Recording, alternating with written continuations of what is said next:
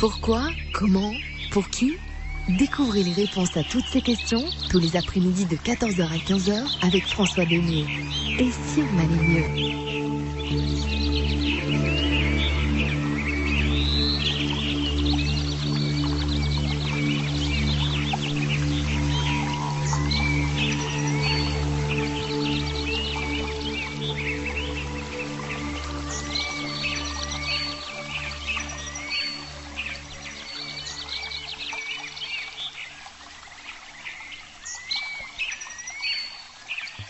Bonjour Conrad.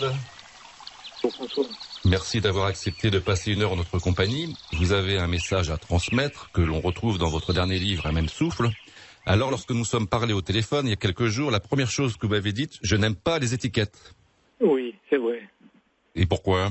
Je pense que les étiquettes limitent l'homme. Mhm. On met beaucoup d'étiquettes à, à de nombreuses choses, Mhm. non seulement à des choses matérielles, mais aussi à l'identité ou à des choses qui sont même intangibles. Et à mon sens, euh, toute étiquette met l'homme dans diverses boîtes et de ce fait, il est limité Mhm. par ces étiquettes. Et donc, dès votre plus jeune âge, vous avez été en harmonie avec la Terre? Oui, j'ai eu la chance en fait de pouvoir être proche de la nature assez rapidement. Et c'est ce qui m'a un petit peu euh, permis de, de ne pas m'identifier complètement à la société externe et de, de ne pas me laisser influencer par diverses formes d'éducation. Et quelle était votre éducation alors Et en fait, bon, j'ai suivi forcément un cursus scolaire, mais hum, je ne me suis pas identifié à ça parce que ça ne me parlait pas. Je n'avais pas l'impression que c'était euh, la vérité qu'il fallait que je suive. Et donc, euh, c'est vrai que j'étais très souvent en contact avec la nature, et en observant la nature, j'ai appris beaucoup de choses. En observant les animaux, en observant les arbres, euh, les saisons, j'ai appris énormément de choses. J'ai appris sur moi-même, et puis après, ça m'a permis d'avoir une certaine compréhension de la vie. Donc, Et euh, vous aviez quel âge à ce moment-là? Bon, j'étais très jeune. Et déjà, vous aviez un premier message euh, Plus tard, je ferai quelque chose pour la Terre. Je dois faire des choses pour, pour elle. Oui, j'étais tout jeune. Je disais ça à ma famille et je sais que je dois faire quelque chose pour la terre. C'est ça que je dois faire. Mhm. Et euh, bon, c'est vrai que ça, ça a interpellé un petit peu ma famille. Ça ne vous manquait pas de jouer avec euh, des petits camarades de votre âge à ce, moment-là? Non, pas vraiment. Non, en fait, j'étais heureux de vivre dans la nature, de voir les animaux. J'ai eu la chance d'être en contact avec les chevaux très jeune. Et non, j'étais vraiment heureux de vivre cette vie-là. Mais qu'est-ce que vous avez ressenti dès le départ euh, Comment s'est opéré le contact, le lien avec, euh, avec je la Terre? beaucoup d'amour. Beaucoup d'amour pour la terre, beaucoup d'amour pour les arbres. Et il suffisait que je sois en contact avec un arbre pour que je sente un amour intérieur que je trouvais pas ailleurs, en fait. Mhm. Et ma terre me procurait un, un amour euh, indescriptible et, et inconditionnel surtout. Chose que je ne trouvais pas auprès des enfants de mon âge ou, ou auprès même des, des gens. Mais vous n'aviez pas envie de parler vous, Disons que je, je ressentais beaucoup de choses, je percevais beaucoup de choses, mais j'avais peur qu'on ne me prenne pas au sérieux. Donc euh, j'ai gardé ça pour moi pendant très longtemps en fait. Mais vous pouviez avoir un dialogue avec, euh, avec les arbres, par exemple?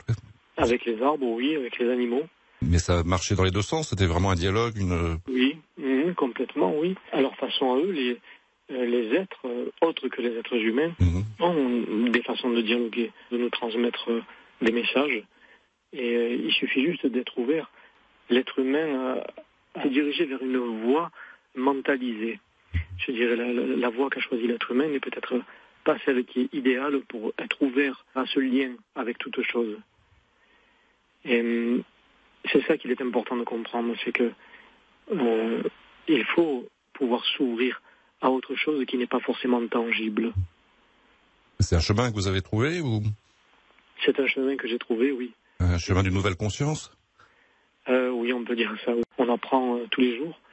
Mais euh, c'est vrai que j'ai pas été influencé par quelque enseignement que ce soit. J'ai vraiment fait ma propre expérience.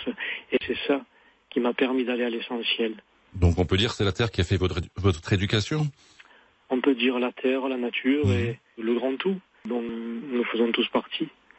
Mais c'est avec la Terre, l'être humain, ou c'est plus, plus large, c'est l'univers entier? C'est l'univers, tout est lié de toute manière. Mhm. On n'est pas séparé de, de toute forme de choses, qu'elles soient tangibles ou intangibles. Mhm. On n'en est absolument pas séparé. Est-ce qu'on voit, est-ce qu'il y a des choses qui nous sont cachées? Cachées dans quel sens Il y a le monde de l'invisible. Est-ce que vous percevez les choses invisibles? Ah, on, peut le percevoir, bien sûr, si on est ouvert. Mhm. On peut percevoir des, des, choses intangibles, oui, bien sûr. Et il faut juste développer ça, s'ouvrir à ça. Et comment on peut le faire si on... C'est ça? Je dirais être à l'écoute de soi. C'est vrai qu'on a donné à l'être humain plusieurs formes d'éducation, bien ancrées dans des choses tangibles. Mais en réalité, euh, à la base, à la naissance, tout le monde a des dons, des capacités, la possibilité de capter des choses intangibles, percevoir des énergies. Comme les animaux, les animaux perçoivent tout, captent beaucoup de choses, l'énergie, ils captent les choses dans l'autre, dans l'esprit de l'autre.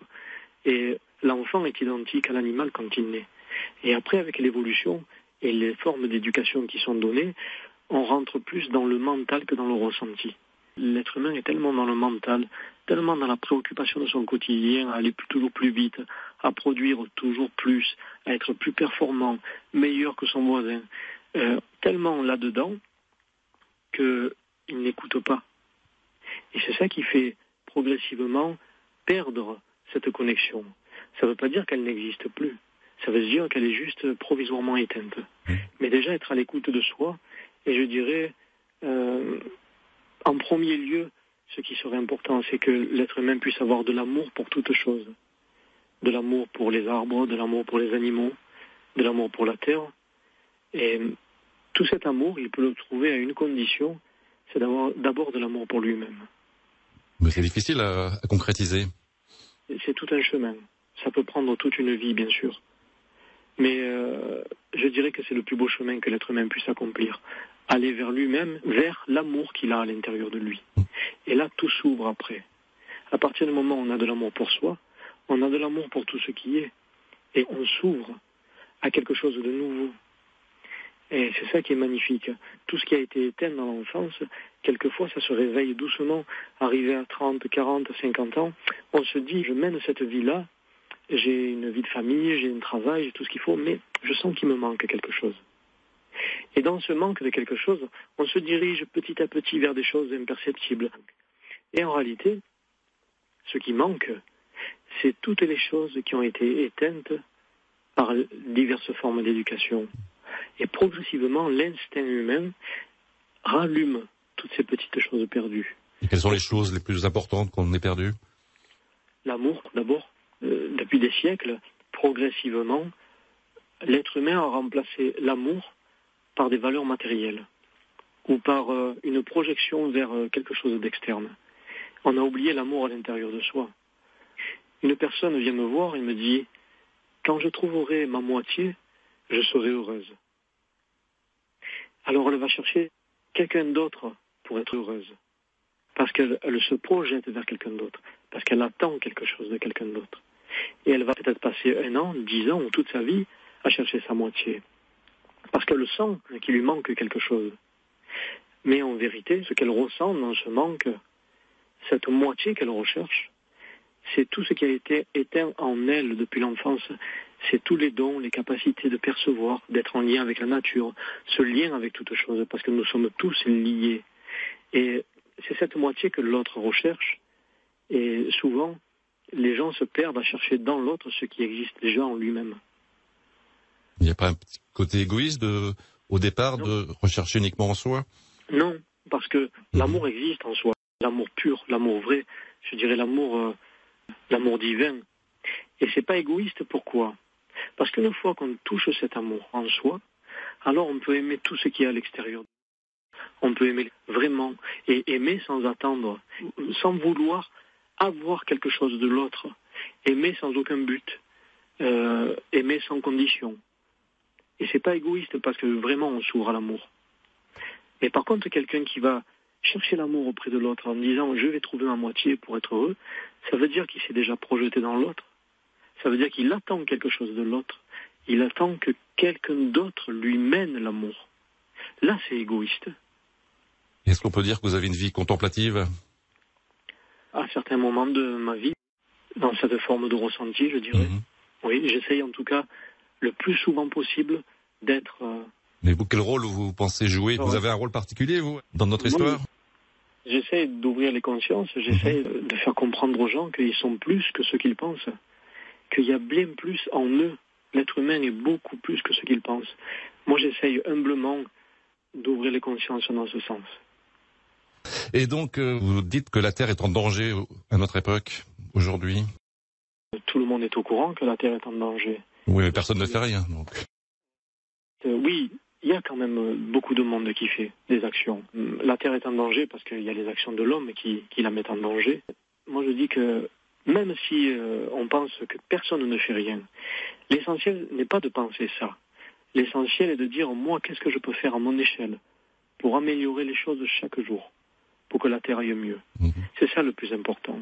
Parce que si on se préoccupe uniquement de qu'est-ce qui n'est pas fait, ou qu'est-ce que les gens font pour polluer la Terre encore plus, ou quelles sont les mauvaises actions, quelque part, dans cette focalisation de ce qui est négatif, on crée des émotions en nous.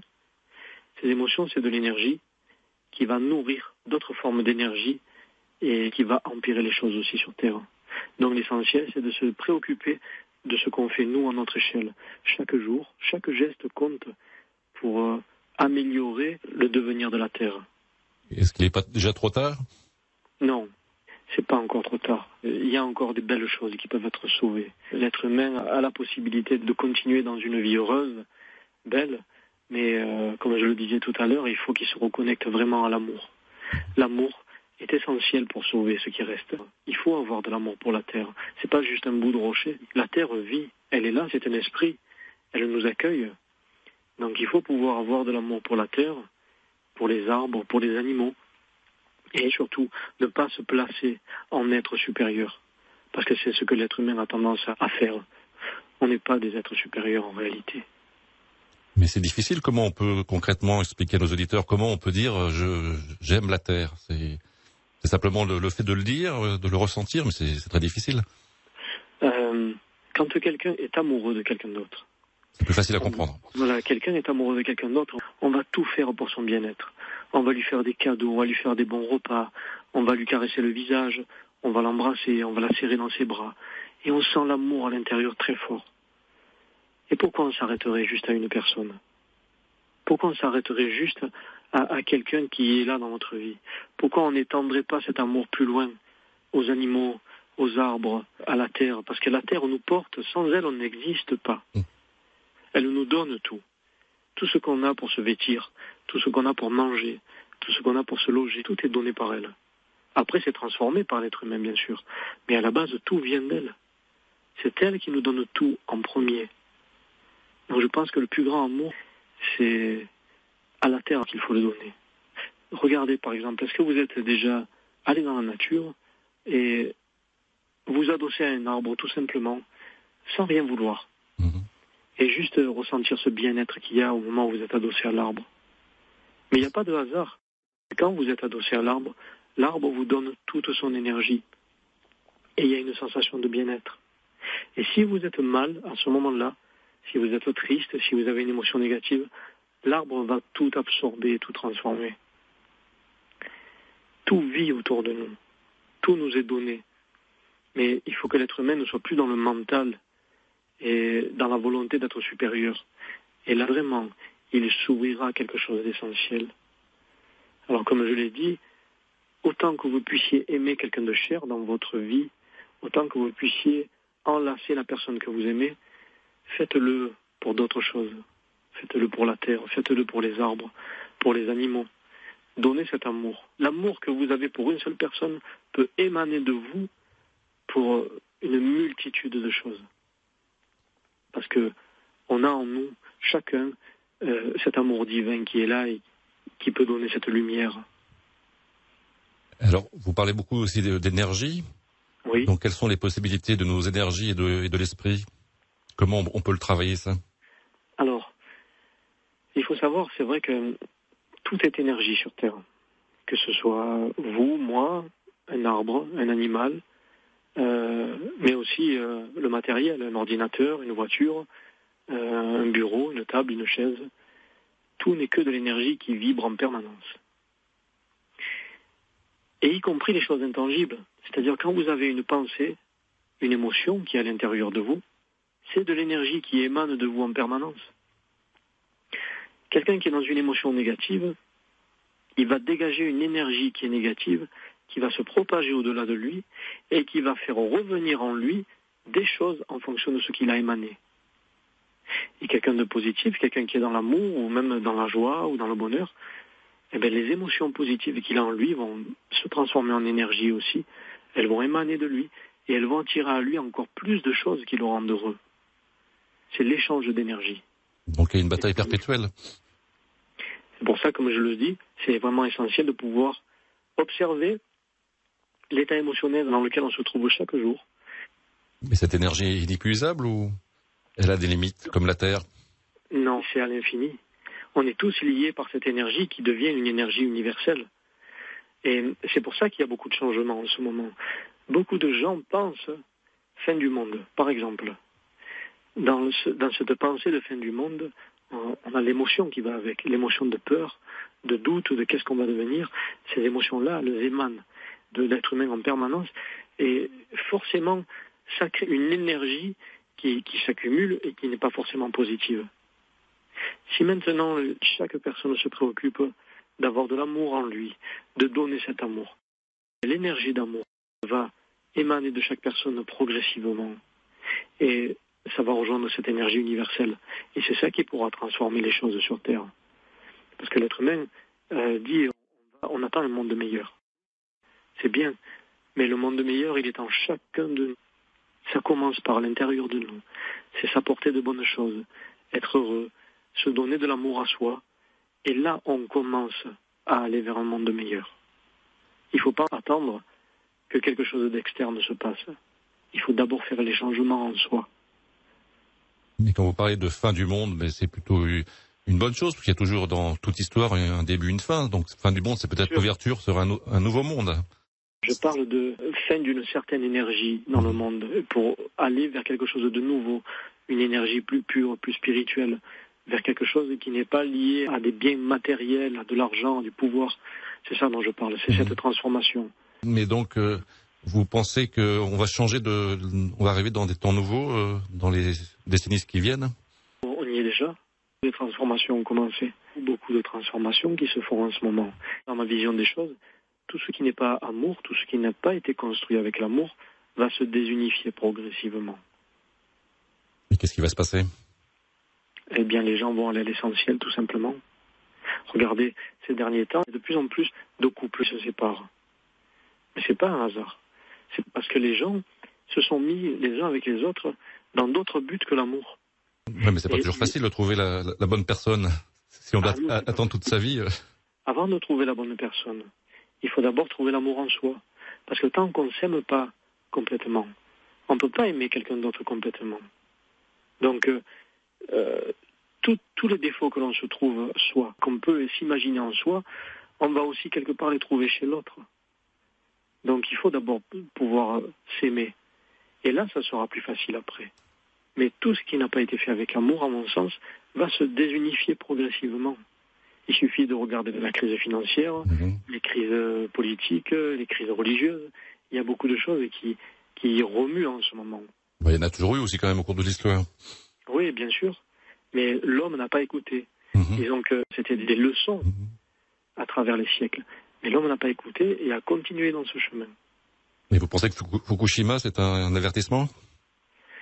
Oh, je pense que ça peut être un avertissement de la Terre comme euh, beaucoup d'autres choses. Euh, regardez les cataclysmes qui se passent, les tsunamis, les cyclones, le climat qui est déréglé. Euh, forcément, c'est en grande partie dû à l'action de l'homme. Toutes ces choses qui arrivent sur Terre mettent l'homme face à ses actions, face à ce qu'il a engendré. Et là, on peut en tirer des leçons. Qu'est-ce que je dois en tirer comme leçon? Est-ce que je dois continuer? Est-ce que je dois arrêter de favoriser toutes ces choses-là? C'est chacun qui doit prendre conscience de ses actions. On va faire une pause et je vais faire découvrir un personnage qui vient de temps en temps, une fois par semaine, dans, l'émission. Bonjour euh, Conrad. Bonjour. Euh, quand j'ai pris connaissance avec ton, message, euh, c'était très très dense et très riche et j'ai eu du mal à trouver un mot. et je l'ai trouvé ce matin. Donc, et ce mot, c'est le mot responsabilité. Alors, chers écouteurs, chers Conrad, chers francophones et francophiles, je vous propose aujourd'hui de regarder à la loupe le mot responsabilité. J'ai retenu la définition du petit Robert. Obligation ou nécessité morale ou intellectuelle de réparer une faute, de remplir un devoir ou un engagement.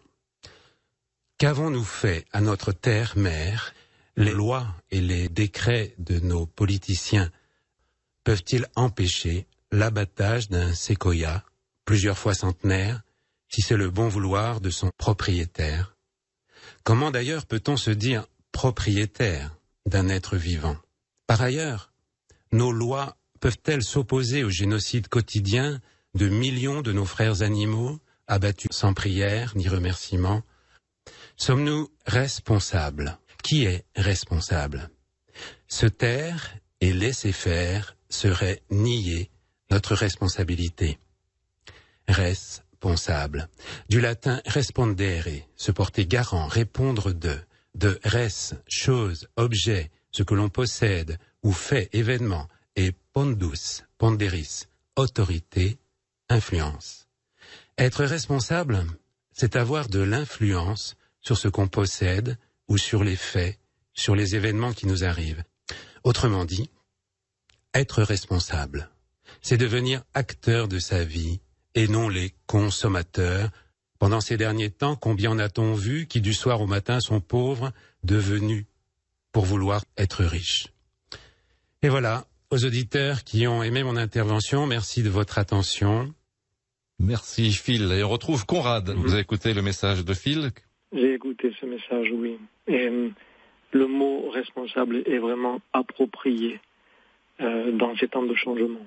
Chacun doit être responsable de lui-même, de ses actions, euh, de sa conscience et de tout ce qui peut engendrer autour de lui. Et vous pensez que chacun donc est créateur avec son esprit, donc tout est lié? Bien sûr, complètement oui. Chacun est, créateur de, de son devenir. Avec nos pensées, nos émotions, nos actions, on est acteur de tout ce qui se passe sur Terre. Et est-ce que la Terre vous transmet des messages À des niveaux plus subtils, oui. Et quel genre de messages pour que l'être humain puisse comprendre que c'est vraiment par amour qu'il pourra sauver les choses. Tout ce qui est encore sur Terre pourra être sauvé uniquement avec l'amour. J'ai entendu le mot argent tout à l'heure dans, votre jingle. Mhm. J'aurais voulu ouvrir une petite parenthèse sur ce mot argent parce que beaucoup de gens me disent mais alors est-ce que l'argent c'est bien ou c'est pas bien? Est-ce que c'est bon ou est-ce que c'est mauvais? Moi, je dis, c'est pas l'argent qui est bien ou pas bien. Parce que l'argent, c'est juste une énergie. Mais c'est ce que font les gens avec qui rend l'argent bon ou mauvais. Je prends l'exemple de, deux personnes. Euh, une personne qui a pas mal d'argent et qui en veut encore plus et qui dit je veux m'acheter un beau bateau, je veux m'acheter un énorme bateau pour que mon voisin soit jaloux de moi. Et cette personne a beaucoup d'argent déjà, il a beaucoup de voitures de collection dans son garage et il veut s'acheter ce beau bateau pour euh, que son voisin soit jaloux. Et puis il y a une deuxième personne qui dit, moi, je voudrais un peu d'argent, j'aimerais avoir un bateau, mais j'aimerais un petit bateau pour pouvoir aller pêcher sur le lac, pour pouvoir mener ma famille la journée, pour pouvoir être heureux, être au milieu de la nature. Pourtant, à la base, tous les deux veulent un bateau mais c'est ce qu'ils vont faire avec qui rend l'argent bon ou mauvais. C'est ça que l'être humain doit comprendre aussi. Et je pense que l'être humain devrait reconsidérer sa vision sur l'argent. L'argent n'est pas un pouvoir. L'argent ne fait pas de celui qui le possède quelqu'un de supérieur. L'argent est juste une énergie que l'on peut échanger, tout simplement, et échanger dans de bonnes conditions en faisant de bonnes choses. Moi, je regarde par exemple euh, un milliardaire qui, qui va donner beaucoup d'argent pour œuvrer pour des enfants qui ont faim à travers le monde. Je trouve que c'est merveilleux. Maintenant, un milliardaire qui a beaucoup de voitures de collection très luxueuses dans son garage. Ça, c'est quelque chose de mauvais à mon sens. Mais pourtant, il garde les voitures, il garde aussi, euh, euh, peut-être grâce à lui, on, va sauver des, objets anciens, par exemple. Il va les entretenir, il va pouvoir avoir l'argent pour le faire. Alors là, je parle à tout le monde. Est-ce qu'il est plus important de sauver des objets anciens ou des enfants qui meurent de faim? C'est sûr. Vous pensez que les mots ont une force Les mots ont énormément de force. Les mots sont une énergie. Et chaque mot est sacré. Chaque mot a sa signification. Est-ce qu'il y a des mots qu'il ne faut pas employer, par exemple? Les insultes, par exemple. Mhm. C'est de l'énergie aussi que l'on renvoie à l'autre. Quand on insulte une personne, quand on, quand on se met en colère contre une personne, et cette énergie qu'on envoie à l'autre, elle va nous être retournée. Et est-ce qu'il y a des, problèmes? Est-ce que ce sont souvent les mêmes problèmes qui reviennent chez, chez, les humains? Très souvent, oui. Très souvent, le même problème qui revient, c'est c'est des choses qui se sont passées dans l'enfance. Mhm. C'est un manque d'amour, un manque de valorisation, un manque d'attention, euh, les, parents qui n'étaient pas présents. C'est beaucoup ces choses-là qui reviennent. Les, souffrances émotionnelles sont euh, la base des souffrances physiques, sont la source des souffrances physiques. Euh, quand il y a quelque chose de physique qui, qui ne va pas, généralement, il y a une source émotionnelle qui en est la cause. Euh, quand il y a des colères ou des souffrances ou des tristesses, bien sûr qu'il faut les expérimenter, mais il ne faut pas les garder en soi. Quand une émotion est là, une émotion négative, que ce soit de la souffrance, de la tristesse, de la peur, de la peine, tout ça c'est de l'énergie, d'accord? On en a parlé tout à l'heure. Cette souffrance-là, c'est de l'énergie. C'est de l'énergie qui est négative. Et quand elle n'est pas extériorisée et transformée, elle reste à l'intérieur du corps, cette énergie, et elle se transforme en toxine physique. Et ça va créer des maladies. Donc une émotion peut vraiment influencer la vie de l'homme complètement. Très souvent, les gens tombent malades parce qu'il y a des émotions qui ne sont pas résolues en eux. Et ça gravite à l'intérieur d'eux. Et ça crée physiquement des toxines qui créent la maladie. On parle de beaucoup de choses, d'énergie, d'amour, de la terre, de la nature. C'est très agréable d'avoir une conversation avec vous. Merci. Et la question que je me posais, est-ce que vous avez rencontré des gens comme vous? Oui, bien sûr. Comment ça se passe, les conversations? De quoi parlez-vous? On n'a pas forcément besoin de partager des mots. On n'a pas besoin de paroles qui ne sont pas forcément utiles dans le moment. L'amour s'échange aussi sans parole. Et donc, vous pensez qu'un jour, il y aura de plus en plus de gens euh, comme vous? Il y en a déjà beaucoup. Euh, dans chaque continent, dans chaque pays, il y a des gens qui élèvent les consciences. Et est-ce que vous êtes connectés? Tous ces gens sont connectés entre eux? On est tous connectés. Au niveau de l'esprit, chacun est connecté. Tout le monde est connecté sur Terre. Lié à l'autre, sans aucune notion de supériorité ou d'infériorité. Et c'est comme ça que l'être humain devrait voir l'autre. Est-ce que vous pensez qu'on est seul dans l'univers? Non, pas du tout. Forcément. Euh, on n'est pas la seule planète habitable. Et ce qui serait bizarre de penser, c'est qu'on est les seuls à pouvoir vivre dans l'univers. Ça, c'est bizarre. Pour les gens qui pensent qu'on est les seuls à vivre dans l'univers, ça, c'est quelque chose d'étrange. Et le spirituel, justement. Euh, On a des tas de choses qui se disent spirituelles, des tas de pratiques, et même des tas de religions. La vraie spiritualité, à mon sens, c'est que l'être humain puisse se rendre heureux. Là est la vraie spiritualité. Dire je fais tout pour me rendre heureux chaque jour. Et forcément, si je me rends heureux, j'harmonise mon état interne et j'harmonise tout ce qui est à l'extérieur de moi et je contribue au bien-être de la Terre et des autres aussi. Ça, à mon sens, c'est la spiritualité. Et c'est comme ça qu'on arrivera à changer les choses vers un monde meilleur. Et est-ce que vous avez des dialogues avec des, des hommes de religion, de toute religion Oui, bien sûr, ça m'arrive. Vous pensez que l'être humain est encore bon aujourd'hui? Euh, Je l'espère de tout cœur, en tout cas. Oui. Et est-ce que vous savez pourquoi on est sur la Terre? À quoi on sert? Être heureux, tout simplement. Si quelqu'un veut penser, je dois servir à quelque chose, j'ai une mission, alors la mission, c'est de tout faire pour que tout soit amour, pour être heureux vraiment, pour que chacun soit heureux, pour qu'il n'y ait plus de jugement, pour qu'il n'y ait plus de gens dans la souffrance.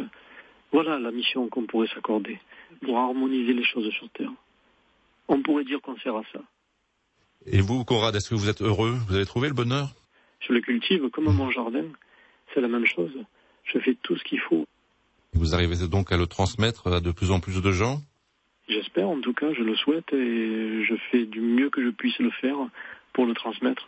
Et vous êtes donc confiant dans l'avenir? On va vers une belle époque, vous pensez? Tout dépendra de l'être humain.